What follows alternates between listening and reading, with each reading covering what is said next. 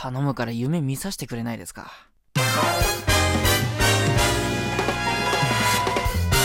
タンラジ大輝です。今回はですね、ディズニーランドの都市伝説。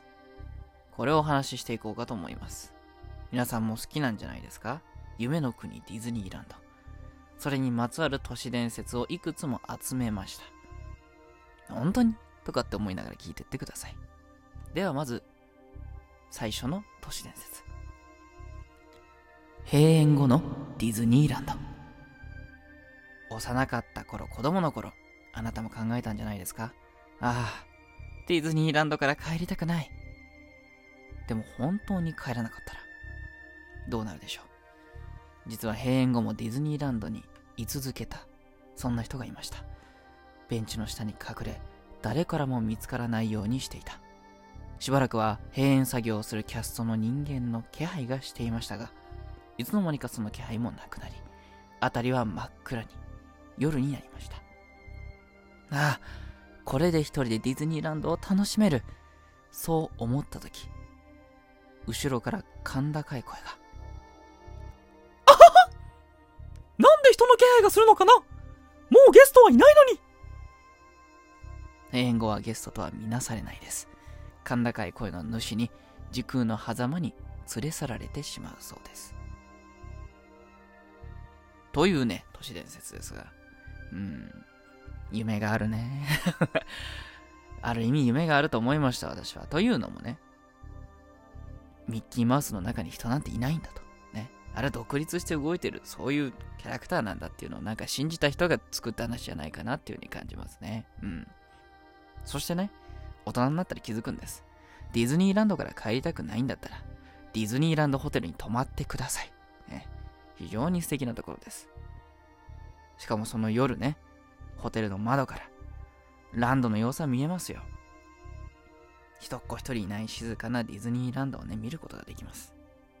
この都市伝説が合ってないことがね、理解できるんじゃないでしょうか。では二つ目。カラスがいない。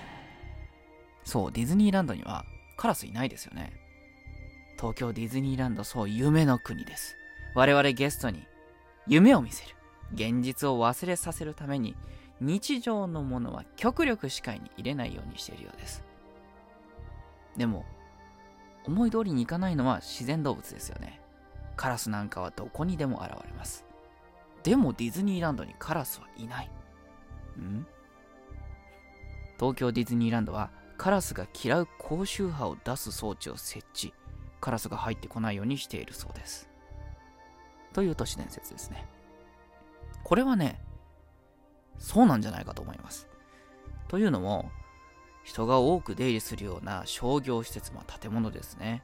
ショッピングモールなんかでは出入り口なんかにね高周波がこう聞こえるようなとこがあるんですよ。キーンとね耳がなんだかこうつんざくような音が。まだ耳が若い証拠ですね。高周波が聞こえなくなると耳の衰えらしいですね。よかった。私ねついこの間まで右耳聞こえなくなってたんですけどね。そうだからねこのカラスがいないっていう都市伝説、ね、これは合ってるんじゃないかなと思います。皆さんはどう思いますか？では次。初デートがディズニーランドだと。別れる。これね。初デートにディズニーランドを選んでしまうカップルは別れてしまうっていうね、こんな都市伝説、これも有名なんじゃないですか理由は非常にシンプルみたいですね。アトラクションに並ぶ時間が長いから。まだ仲が深まってない二人は会話が続かない。会話が続かないから楽しくない。じゃあさよならしましょう。こういう流れらしいですね。初デートはね、会話がなくても楽しめる映画がいいでしょうなんていう風にこの都市伝説には書いてありますが、どうでしょうね。最近なんかはマッチングアプリというね、この文化も馴染んできましたね。あのアプリには自分の自己紹介、プロフィールを入力するところに趣味の欄なんかがありますね。ディズニーランド大好きなんていうね、そのボタン、押した人同士がマッチングするこんな機能なんかも当たり前についてます。そう、ディズニー好き同士が付き合ったりすれば、別にね、ディズニーだと別れるなんてね、その限りじゃないですよね。むしろ会話が弾むんじゃないですか。今までどんなところが好きで、ね、年に何回行ってて、あの限定グッズが、このフードが美味しくて、ね、話すことはね、山ほどあると思います。なぜ現地ですから。夢の国。楽しそうな会話が続くんじゃないですかね。これはね、人それぞれですけど、あんまり当てはまらないなと思いますね。では次。不一致。ディズニーランドの入園者と出園者の数は実は一致しないそうです。そして子供がディズニーランドでいなくなるような事件が時々起こっていますが、なぜか表沙汰にはならないようです。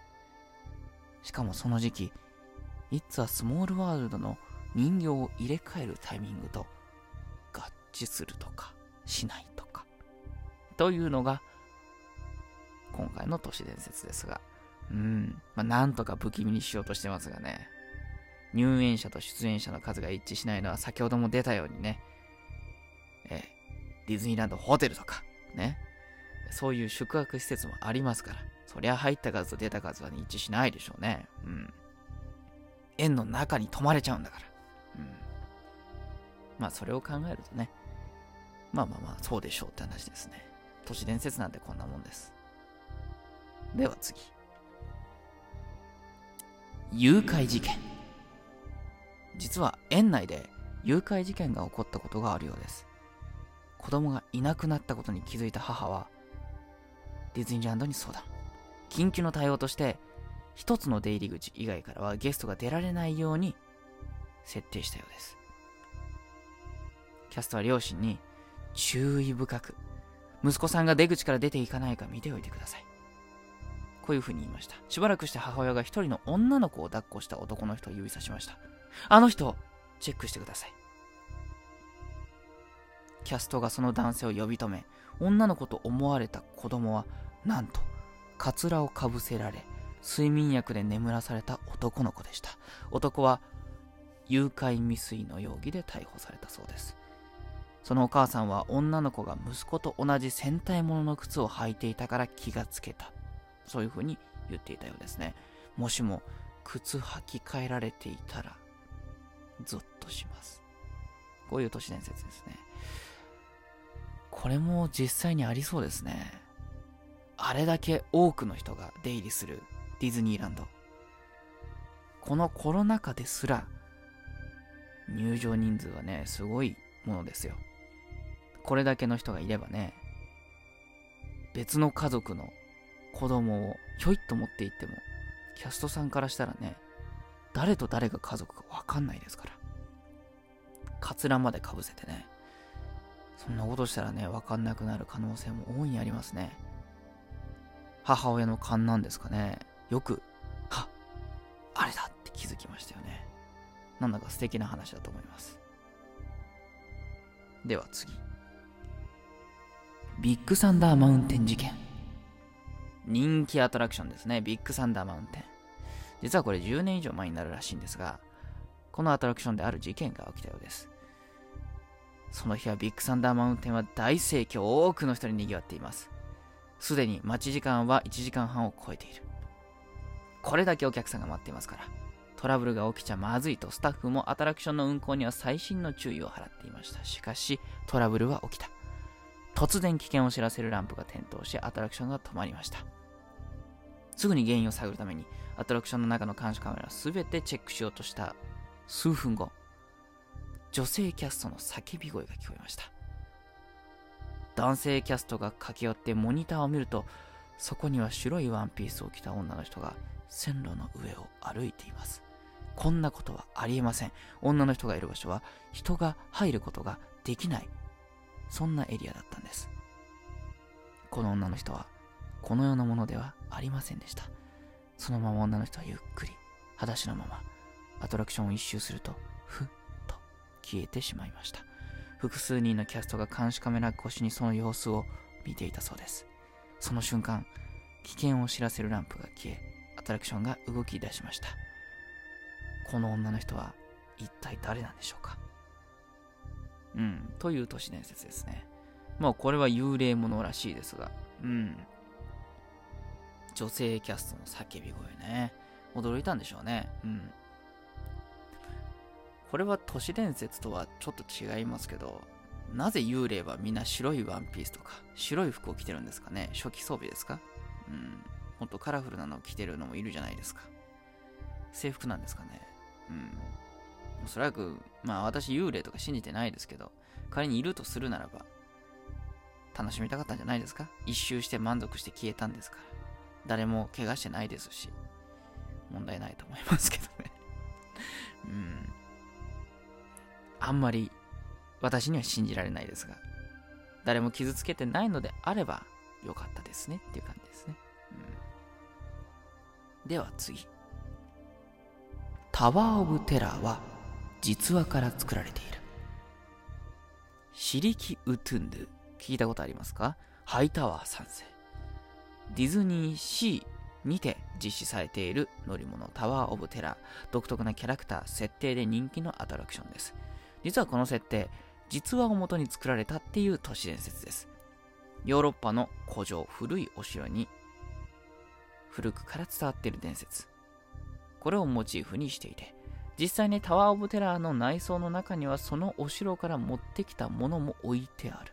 こんな風な都市伝説があるそうです。うん。都市伝説はここまでですが、夢があるよね、これもね。独特な雰囲気は確かに。なんて言っていたら、もう時間です。では、次の配信でお会いしましょう。大輝でした。